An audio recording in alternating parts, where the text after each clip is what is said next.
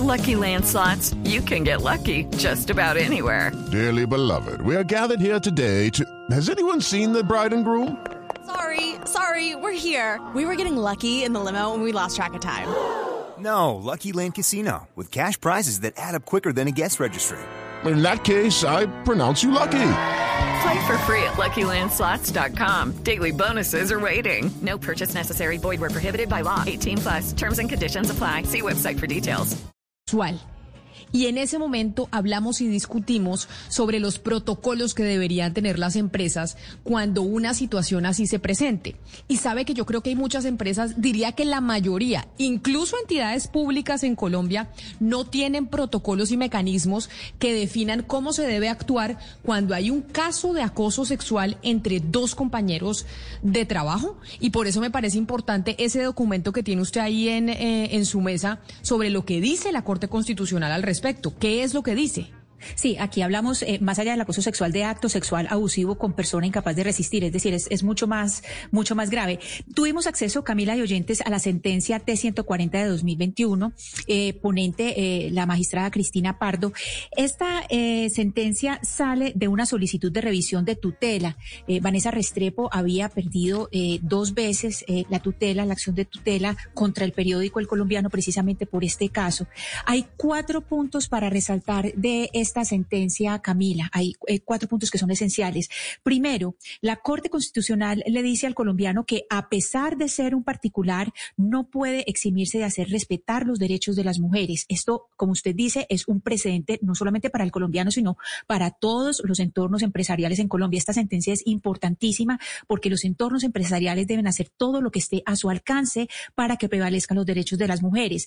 En segundo lugar, se resalta la condición de periodista de eh, Vanessa Restrepo. ¿Por qué? Porque dicen, en el momento que ella renuncia a su cargo, porque se siente intimidada, porque siente que no se hizo lo suficiente, se coartó su libertad de expresión.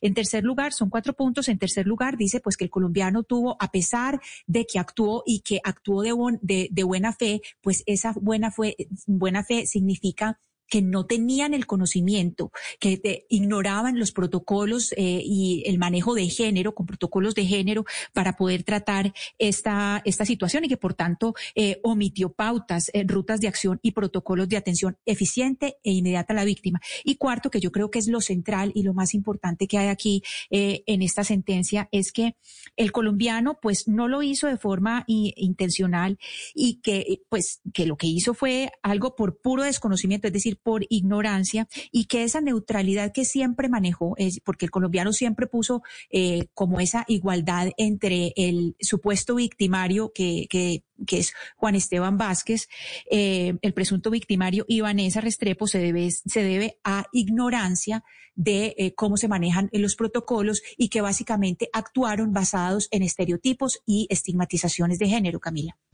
Es que eso que dice la Corte Constitucional, Ana Cristina, yo creo que pasa en muchas empresas de Colombia, si no en la mayoría, incluso en entidades públicas, que la gente no sabe cuáles son los pasos a seguir cuando usted se entera de un tercero. ¿Podría usted enterarse de un tercero de que una compañera suya de trabajo está siendo acosada sexualmente? Y usted dice, ¿qué tiene que hacer usted? ¿Sabe qué tendría que hacer? Probablemente no. Pero mire, sobre lo que, sobre el caso de Vanessa, permítame saludarla porque está con nosotros en la línea. Vanessa Restrepo, que es reportera y cofundadora del medio alternativo El Armadillo y quien trabajaba en ese momento en el colombiano. Vanessa, bienvenida, gracias por estar con nosotros.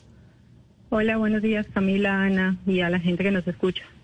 Vanessa, ¿sabía usted ya de esta sentencia de la Corte Constitucional, de todo lo que nos está contando Ana Cristina que dice la Corte sobre su caso y específicamente refiriéndose al periódico El Colombiano? No, señora, me acabo de enterar de boca de ustedes. ¿Qué había pasado con el caso? Si usted no se había enterado de la sentencia de la Corte en que había terminado su caso después de que usted había hecho pública la denuncia, después de que fue a la Fiscalía, después de que salió del colombiano, ¿qué había sucedido? Bueno, aquí quiero hacer una diferenciación, Camila. El proceso con la Fiscalía es un proceso penal que busca determinar la responsabilidad de, este señor al que yo denuncié y únicamente él. Este proceso del que, del que estamos hablando es un proceso que es contra el colombiano, que es mi anterior eh, empleador, y que busca es precisamente eso, eso que se logró, que me estoy enterando que se logró, y es que las empresas o que las entidades también asuman la protección de los derechos de la mujer como parte de su quehacer. Es decir, nosotras estamos en los puestos de trabajo, pasamos la mayor parte del día trabajando porque queremos o, porque nos toca, por la razón que sea, pero lo mínimo que necesitamos, no importa el trabajo que sea, es un espacio en el que nos podamos sentir seguras. Y en ese orden de ideas es muy importante que la violencia de género y las violencias asociadas a hechos sexuales pues también sean consideradas. El caso nosotros, como lo dijo Ana, lo habíamos presentado, había sido una tutela, esto surgió como una tutela que, que presenté para que el periódico implementara un protocolo de prevención de acoso y abuso sexual, algo que habíamos pedido varias personas de la redacción a través de una carta, habíamos pedido que fuera colaborativo, el periódico había dicho que sí, pero pasaron y pasaron los meses y no pasaba nada, y yo pedía información y las respuestas eran muy evasivas, y entonces en ese momento nosotros decidimos radicar una tutela, esa, esa tutela no, no, no la ganamos ni en primera instancia ni en segunda instancia, pero digamos que gracias al equipo jurídico personas admirables que, que, me apoyaron, eh, ad honorem además, eh, hablamos y dijimos como es, es, importante, en el país no se ha hablado de esto, es importante sentar un precedente y que de verdad se, se entienda la importancia de este tema y le pedimos la revisión a la Corte Constitucional. Lo último, la última noticia que yo había tenido de ellos fue más o menos en marzo o abril que me habían pedido una documentación adicional eh, explicando mi salida del colombiano. Yo la remití y estaba pues a la espera de la sentencia. Pero entonces, eh, Ana Cristina, permítame, yo le pregunto sobre esa sentencia de la Corte de lo que dice Vanessa, y es que ellos querían que esto no se repitiera y que se generara como una especie de jurisprudencia de cómo se debe actuar cuando hay casos de acoso sexual dentro de las empresas. ¿Esto que dictaminó la Corte o este fallo de la Corte ahora aplica a todas las empresas en el país para actuar, en la forma en que se debe actuar o lo que tienen que hacer cuando tengan un caso como el que le sucedió a Vanessa? De esta sentencia, que actúa como un precedente, porque es además una sentencia de 120 páginas, es supremamente detallada, Camila. Mejor dicho, esto, eh, el, nivel de detalle de esta sentencia es eh, impresionante y hay un punto que es esencial, no solamente concentrarse en las empresas, sino concentrarse en esos fallos que hubo en primera y segunda instancia, porque como les dije al principio, recuerden que eh, Vanessa había perdido con, en esa tutela contra el periódico El Colombiano, el colombiano ya había ganado en dos oportunidades oportunidades. La tutela había sido fallada en contra por el juzgado segundo de familia de Envigado y en segunda instancia por el Tribunal Superior del Distrito Judicial de Medellín, la Sala Quinta de Decisión de Familia. Entonces, eh, eh, eh, esta sentencia que dice, dice, estas dos decisiones que se tomaron ahí, esas, esas dos decisiones que se habían tomado, no tuvieron en cuenta el enfoque de género. Y el enfoque de género es una herramienta crítica fundamental para entender cómo se manejan este tipo de casos. O sea que no es solamente para las empresas. Ahí también le están hablando a los jueces, le están diciendo, ojo, ojo que aquí el enfoque de género es fundamental para trabajar este tipo de casos. Y en ese sentido, Camila, por eso le quería hacer esa pregunta a Vanessa sobre esas, eh, esas decisiones que se tomaron, es decir, las veces que usted perdió en esa tutela contra el colombiano. ¿Cuál fue esa respuesta? Casi siempre, Ana Cristina, los jueces decían que no identificaban. Yo pedía el, derecho que pedía que se tutelara era el derecho a vivir una vida libre de violencias y ellos decían que no identificaban en qué momento se había vulnerado ese derecho. Y yo pienso que tal vez es efectivamente un sesgo de género porque es una situación que vivimos en, su mayoría las mujeres y que eh, muchos de los jueces, muchos de esos hombres, digamos que no entienden. Y es un tema que ha sido tabú, es un tema que no se habla, es un tema del que cuando, cuando uno lo expone, lo primero que le dicen es tráigame las pruebas o, muchas cosas que son muy complejas porque estos, estos, este tipo de hechos de acosos y de actos abusivos ocurren siempre en, en circunstancias privadas, en espacios donde no hay testigos. ¿Cierto? Entonces yo creo que es muy importante que demos el paso y que y celebro, celebro esa sentencia y que, y que haya llegado hasta allá porque, porque de verdad necesitamos empezar a escuchar a las, a las personas. Yo me, me, me ponía a pensar, por ejemplo, si en algún momento yo le hubiera dicho al colombiano que otro empleado me gritó en la calle, me insultó en la calle o me pegó en la calle, seguramente hubieran hecho algo, pero era un delito o un acto sexual abusivo y, y simplemente tal vez es eso, el desconocimiento de qué hacemos en este caso. Eh, la tendencia suele ser como no, entonces vamos a ser imparciales y equilibrados y lo que lo que suele suceder es que uno que es el denunciante, una que es la denunciante, termina un poco vulnerado porque se tiene que cohibir, tiene que vivir con miedo. Yo, por ejemplo, en la redacción tenía que hacer un operativo cada vez que me iba a hacer una cosa tan sencilla como servirme una taza de café, tenía que pararme, buscar dónde estaba esta persona para no pasar por ahí si no estaba en su puesto, entonces mirar dónde estaba y hacer todo un operativo para servirme una taza de café, porque era un asunto de pánico. Uno no puede trabajar en esas condiciones, nadie debería tener que trabajar en esas condiciones.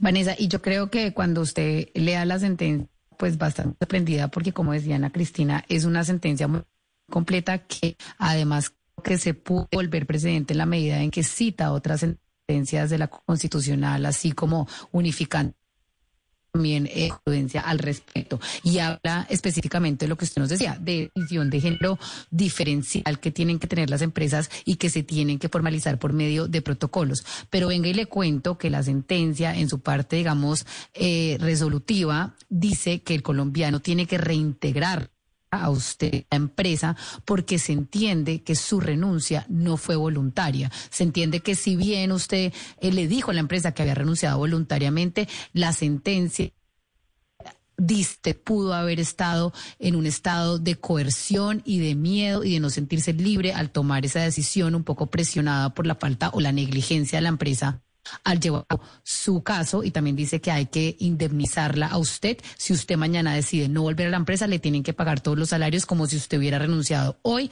e indemnizarla. ¿Usted qué piensa de esto? ¿Se sentiría segura en este momento, después de esta sentencia, de volver a reintegrarse el colombiano? ¿O preferiría simplemente decir, no, muchas gracias, yo espero pues que me paguen mi indemnización, pero no me siento segura aún? Pues lo primero que quiero aclarar es que yo nunca hice ninguna exigencia del tipo económico y siempre fui muy clara con todo el mundo en que yo necesitaba que se hablara del tema y que se implementaran protocolos y que no necesitaba plata, pues o que no, era el fin de, esta causa. Em, yo efectivamente me fui a la redacción del colombiano porque sentí que ya no era un lugar seguro para mí y, y así se lo hice saber a las directivas y en ese orden de ideas pues yo creo que no volvería además porque como decían ahorita que me presentaron, pues ya emprendí un camino periodístico. Yo soy periodista, es lo que me gusta hacer y, con un grupo de amigos pues emprendimos ahora la aventura de, tener un medio independiente en Medellín y en Antioquia, que es el Armadillo, y ya llevamos un poquito más de un mes, y es un proyecto en el que tenemos puestas pues todo el amor, todas las esperanzas, entonces no, no, no creo que regrese, a, que, que sea posible pues que yo regrese a un escenario como el colombiano. Me alegra mucho es que las mujeres que están llegando allá y que trabajan allá puedan con todo esto tener un protocolo, estar seguras de que si les pasa algo van, a saber cómo reaccionar. No se trata de que el colombiano sea responsable de lo que me pasó, no, sino de que sepa conmigo o con cualquier otra persona, sepa qué hacer, sepa qué ruta tomar para evitar que, la gente que denuncia este tipo de cosas eh, sea revictimizada. Eso es lo más importante y lo que yo más celebro. Pero respondiendo a tu pregunta, no volvería al periódico por, por todas estas razones que, que te acabo de exponer. Vanessa, hay eh, dos procesos aquí distintos. Un proceso es el que usted adelantó contra el periódico El Colombiano, pues y que digamos que, que tiene hoy eh, esta nueva eh, esta nueva resolución, pues a través de esta sentencia. Ese es un proceso, pero hay otro proceso que es un proceso penal contra el presunto agresor sexual, que es el señor Juan Esteban Vázquez, un periodista. ¿En qué va ese proceso? ¿En qué punto está? ¿Y dónde está Juan Esteban Vázquez en este momento? Entiendo que ya no está en el periódico El Colombiano. Eh, Ana, efectivamente son dos procesos distintos, independientes, no pues, eh, parten del mismo hecho, pero tienen, digamos, objetivos distintos. El uno, el uno busca determinar una responsabilidad individual y el otro busca lo que les decía ahorita, digamos que se, se, creen mecanismos de atención a las personas que, que pasan por cosas similares a las que yo pasé. El proceso penal, que es contra el agresor, está en este momento, eh, hace poco, hace más o menos dos meses, tuvimos eh, una de las audiencias y se espera más o menos que para agosto eh, sea el juicio juicio ya que es como la última parte del proceso penal y donde todos pues vamos a exponer como lo que sucedió y, ya los jueces eh, tomarán su parte.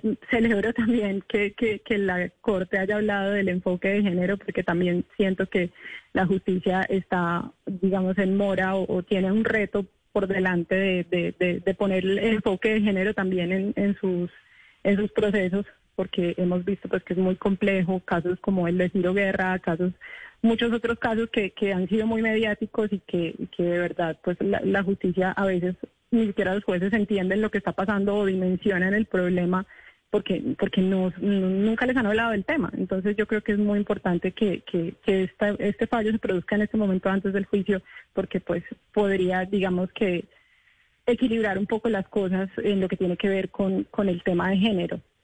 Lo otro que quería decir es que, eh, pues, mi caso, porque he sido muy afortunada y, me he encontrado con abogados a los cuales les agradezco esta vida y la otra por todo lo que han hecho por mí. Es, es, es, un caso que ha logrado avanzar, pero detrás y todos los días hay 10.000 mujeres con problemas iguales o peores y sus voces no se están escuchando y no hay herramientas de denuncia y les da miedo denunciar porque no les creen o les da miedo denunciar porque las van a echar o les da miedo denunciar porque las pueden revictimizar. Entonces yo creo que esto es como una conquista pequeñita en esa búsqueda de, un mundo más igual y que nos permita primero no ser discriminadas, no ser atacadas por, por nuestra condición de mujeres y, si lo somos, pues que por lo menos haya unos mecanismos judiciales un poquito más preparados o más equilibrados para, para atender este desafío. Es que no es fácil, no es fácil y uno no espera que la gente sepa qué hacer, pero, pero no se pueden cerrar las pues puertas al diálogo. O sea, hay que sentarnos y ver cómo resolvemos el problema.